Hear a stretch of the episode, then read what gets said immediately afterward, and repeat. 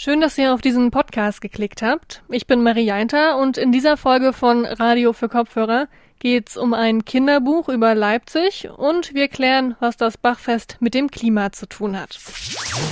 Mephisto 976, Radio für Kopfhörer. Das Bachfest, das findet hier in Leipzig jedes Jahr zu Ehren von Johann Sebastian Bach statt. Musikerinnen und Zuschauerinnen aus der ganzen Welt kommen dafür hierher angereist und dabei wird ziemlich viel CO2 ja, produziert. Die Veranstalterinnen, die möchten die CO2-Bilanz des Festivals jetzt ausgleichen und arbeiten deswegen mit der Stiftung Wald für Sachsen zusammen. Mit dieser Kooperation soll ein neuer Wald am Westufer des Stürmtaler Sees entstehen. Warum und wie das Projekt realisiert wird, darüber spreche ich jetzt mit Mephisto 976 Redakteurin Josi Petermann. Hallo Josi. Hi.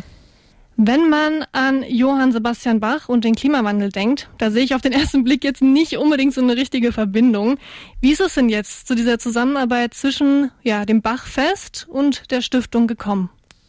Es gibt tatsächlich eine direkte Verbindung zwischen Bach und dem äh, Störmtal. Das Ziel ist ja, den Wald am Störmtaler See zu pflanzen. Und in der Störmtaler Kirche hat Bach damals die gerade frisch neu gebaute Orgel eingeweiht. Es gibt aber auch einen aktuelleren Grund für das Projekt. Ähm, das Bachfest wurde mit der Zeit nämlich immer internationaler und dementsprechend reisen auch viele Ensembles und SolistInnen mit dem Flugzeug an. Ungefähr die Hälfte aller Gäste sind auch in den letzten Jahren mit dem Flugzeug angereist und deshalb haben sich die VeranstalterInnen gedacht, okay, wir müssten jetzt mal was für unseren ökologischen Fußabdruck tun. Bis jetzt wurden ja im Rahmen von diesem Projekt auch schon ja neun Hektar Wald gepflanzt. Das hat allerdings fünf Jahre gedauert. Hat man sich dafür die 29 Hektar nicht ein bisschen zu viel vorgenommen? Naja, jeder Baum muss eben auch bezahlt werden und damit steht und fällt auch die Realisierung des Projekts. Normalerweise hätten, hätte dieses Jahr äh, es einen Aufpreis beim Ticket gegeben und da das Festival aber nicht stattfinden konnte, hat sich der Festivalintendant Michael Maul jetzt eine Alternative überlegt. Um jetzt das nachzuholen, was wir gerne in diesem Jahr eingenommen hätten, starten wir jetzt in den nächsten Tagen eine Crowdfunding-Kampagne, die bis zum 6. Dezember gehen wird, wo wir tatsächlich alle Leute, die sich dem Bachfest verbunden fühlen, die aber sich auch Bach ganz generell verbunden fühlen, auf der ganzen Welt einladen, eben Unterstützer für den Bachwald zu werden, also in unterschiedlichen Größenordnungen dafür Geld zu geben. Man kann sich das auch so vorstellen, ein Baum kostet ungefähr drei Euro, es wird also insgesamt mehrere hunderttausend Euro kosten. Wer organisiert denn eigentlich jetzt die Bepflanzung der Bäume? Das sind ja einige. Das wird ja jetzt ja nicht das Bachfest selbst machen, oder? Nee, das äh, machen sie nicht. Dafür verantwortlich ist dann die Stiftung Wald für Sachsen und ich habe mich mit dem Projektleiter Olaf Krogge unterhalten und er hat mir erklärt, dass so ein Projekt auch von seiner Stiftung nicht komplett allein gestemmt werden kann.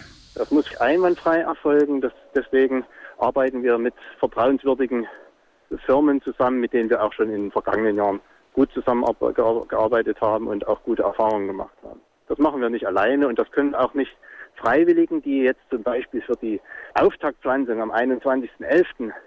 Äh, zur Verfügung stehen. Mit den Gästen und Ehrenamtlichen können wir das nicht realisieren. Dazu kommt auch, dass die Arbeit der freiwilligen HelferInnen momentan auch unter erschwerten Bedingungen stattfindet, denn auch hier muss unter freiem Himmel Abstand gehalten und auch Maske getragen werden. Aber wenn wir jetzt mal auf die Klimabilanz schauen, reicht es denn dann überhaupt aus, mit 29 Hektar Wald diese ganzen Flugreisen auszugleichen? Das ist ein guter Punkt, denn von Ausgleichen kann hier tatsächlich nicht die Rede sein. Laut Projektleiter Olaf Krogge würden nicht einmal 100 Hektar Wald ausreichen, um diese Emissionen auszugleichen. Aber darum geht es bei diesem Projekt auch gar nicht, wie Festivalintendant Michael Maul mir im Interview erzählt hat. Es ist mir völlig klar, dass wir jetzt mit dem, dem Wald da nicht einen vollkommenen Ausgleich liefern. Wir werden damit auch nicht den, den Klimawandel stoppen. Aber ich glaube oder ich hoffe, dass erstmal auch von dem Umstand, dass wir uns äh, mit dem Bekennen zu diesem Projekt auch gewissermaßen an die eigene Nase fassen und sagen, ja, wir sind da Sünder und wir wollen bewusst etwas dagegen tun, wir sind also noch lange nicht am CO2-Ausgleich angekommen. Wenn wirklich etwas gegen die Umweltverschmutzung unternommen werden kann, dann müsste man direkt an den Langstreckenflügen ansetzen. Und die Chance, in Bachsräumen zu musizieren, möchte das Festival auch niemandem verwehren, so Michael Maul, Intendant des Bachfestivals. Das war meine Kollegin Josi Petermann über den Bachwald, den das Bachfest zusammen mit der Stiftung Wald für Sachsen jetzt in Angriff nehmen will. Mal schauen, was daraus wird. Und so ein neuer Wald, ja, kann ja auf alle Fälle überhaupt gar nicht schaden. Jede Stadt hat ja so ihre Geschichte. Mein erster Berührungspunkt mit der Geschichte meiner Heimatstadt war eine Exkursion irgendwann in der Grundschule. So richtig spannend war das aber für kein Kind, für mich auch nicht. Und auch Museen sind oft nicht so besonders kinderfreundlich. Die Autorin und Journalistin Janne Schmidt, die hat sich jetzt was einfallen lassen, um Kindern Stadtgeschichte schmackhafter zu machen. Sie hat das Kinderbuch Unser Leipzig geschrieben. Meine Kollegin Marike Neuss, die hat Janne Schmidt und die Illustratorin des Buches Katrin Krüger getroffen und sie als erstes gefragt, was sie zu diesem besonderen Kinderbuch motiviert hat. Ich habe selber eine kleine Tochter, die ist erst zweieinhalb, aber die guckt sich wahnsinnig gerne Bücher an. Also wir verbringen da ganze Nachmittage mit uns Bücher anzugucken. Und ich liebe Kinderbücher halt auch. Also wir haben ein ganzes, ganzes Bücherregal nur mit Kinderbüchern und ich kaufe dauernd ständig neue und dann war das kein weiter Weg dazu zu sagen, ich möchte gerne auch mal selber ein Buch schreiben. Und äh, dann hat sich die Gelegenheit ergeben, dass sich äh, die Verlegerin bei mir meldete und jemanden suchte, der ein Buch über Leipzig schreibt für Kinder. Ähm, und dann sind wir eben ins Gespräch gekommen, haben gemerkt, es passt. Und ich habe dann Katrin noch mit dazu geholt. Genau.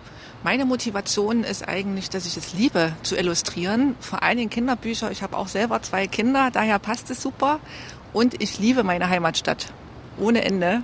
Und die Kombination war natürlich äh, gigantisch, als Jane meinte, lass uns doch zusammen ein Kinderbuch mit einem Verlag über diese Stadt gestalten. Und das war wie ein Sechser im Lotto für mich. Frau Jane Schmidt, Sie sind Journalistin und Autorin. Frau Katrin Krüger, Sie sind Illustratorin. Wie haben Sie zwei denn zueinander gefunden? Also es klingt jetzt so, als ob Sie vorher schon miteinander in Kontakt standen. Es ist so, dass wir ähm, uns letztes Jahr, glaube ich, Anfang letztes Jahr kennengelernt haben über Social-Media-Kanäle. Man mag es kaum glauben, dass es auch zu was Nütze ist. Und zwar über eine äh, Gruppe bei Facebook, ähm, bei denen Mütter sich finden, die Unternehmerinnen sind. Darüber haben wir uns kennengelernt, haben festgestellt, in Leipzig gibt es so eine Art Gruppe noch nicht, wo man sich auch wirklich mal live trifft. Und dann ist es so entstanden, dass wir eine kleine, feine Unternehmerinnengruppe äh, in Leipzig gestaltet haben, die, äh, wo wir uns quasi einmal im Monat treffen. Und dadurch ist der Kontakt zustande gekommen. Jetzt haben Sie schon angesprochen, dass Sie Leipzig lieben. Ich habe auch schon mal in das Buch ein bisschen reinschnuppern können und man kann, glaube ich, ganz gut sagen, dass es auch eine kleine Liebeserklärung an diese Stadt Leipzig ist. Ähm, was fasziniert Sie denn so sehr an dieser Stadt?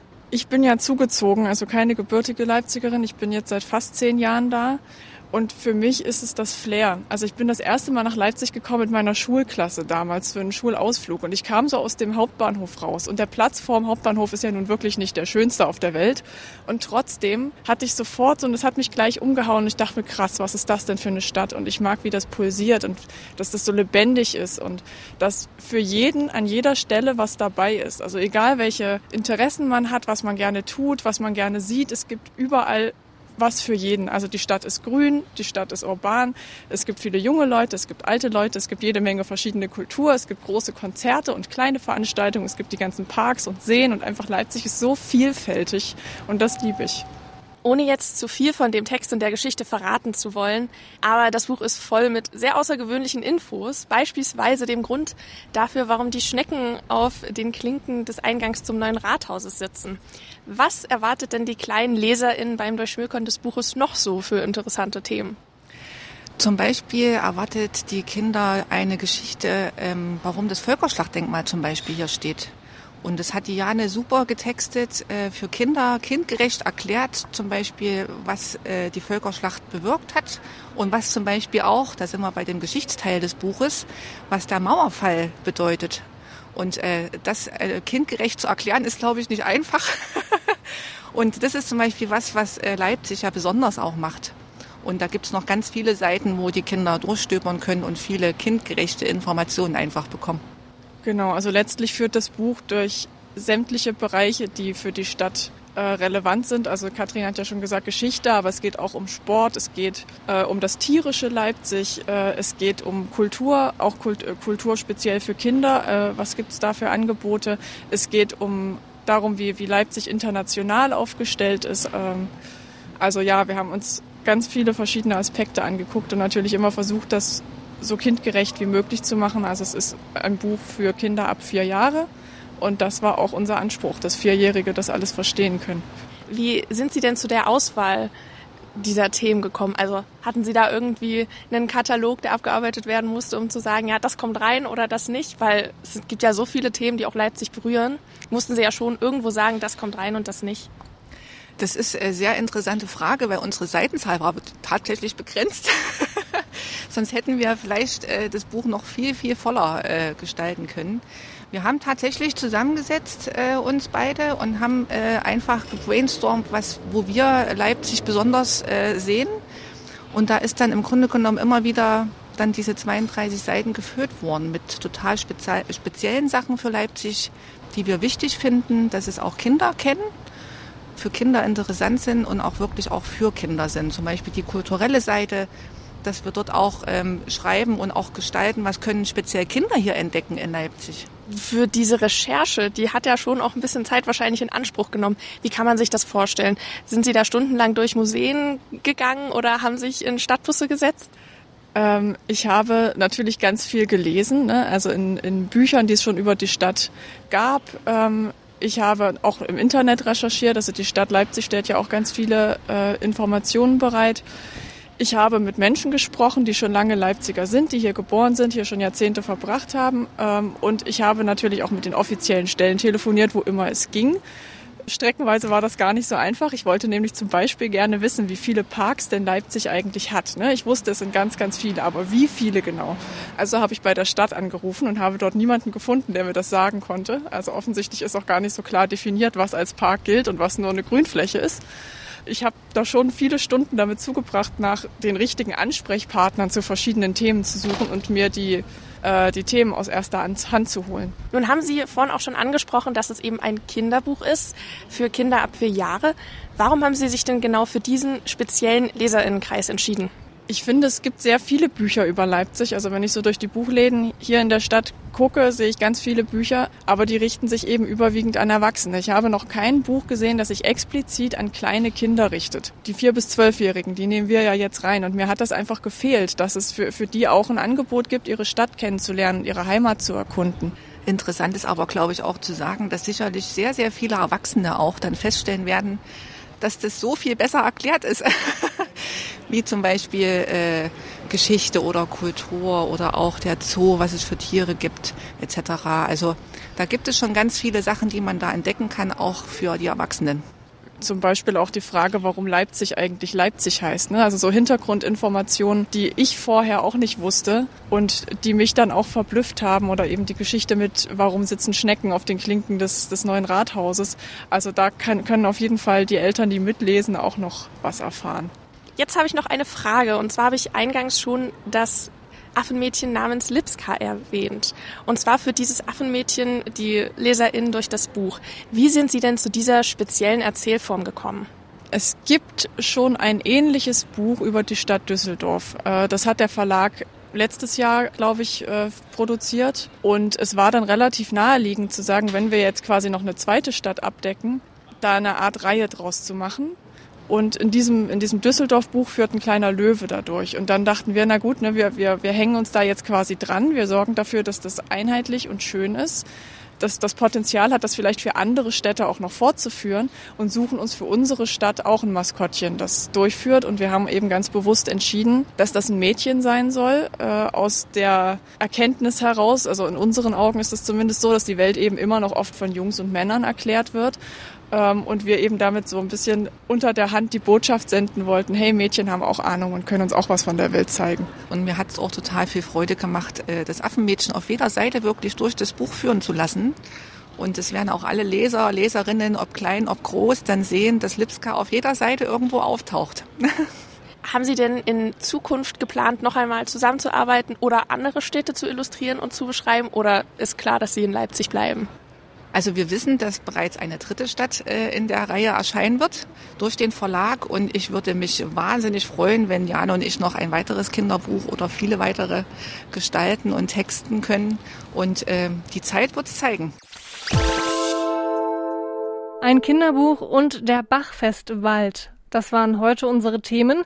Wenn euch der Podcast gefallen hat, dann lasst uns das gerne wissen. Wir sind auf Instagram, Twitter und Facebook überall erreichbar und unsere Website www.radiomephisto.de ist auch immer eine gute Adresse, wenn ihr up to date bleiben wollt. Ansonsten gibt's auch morgen wieder eine Folge von Radio für Kopfhörer.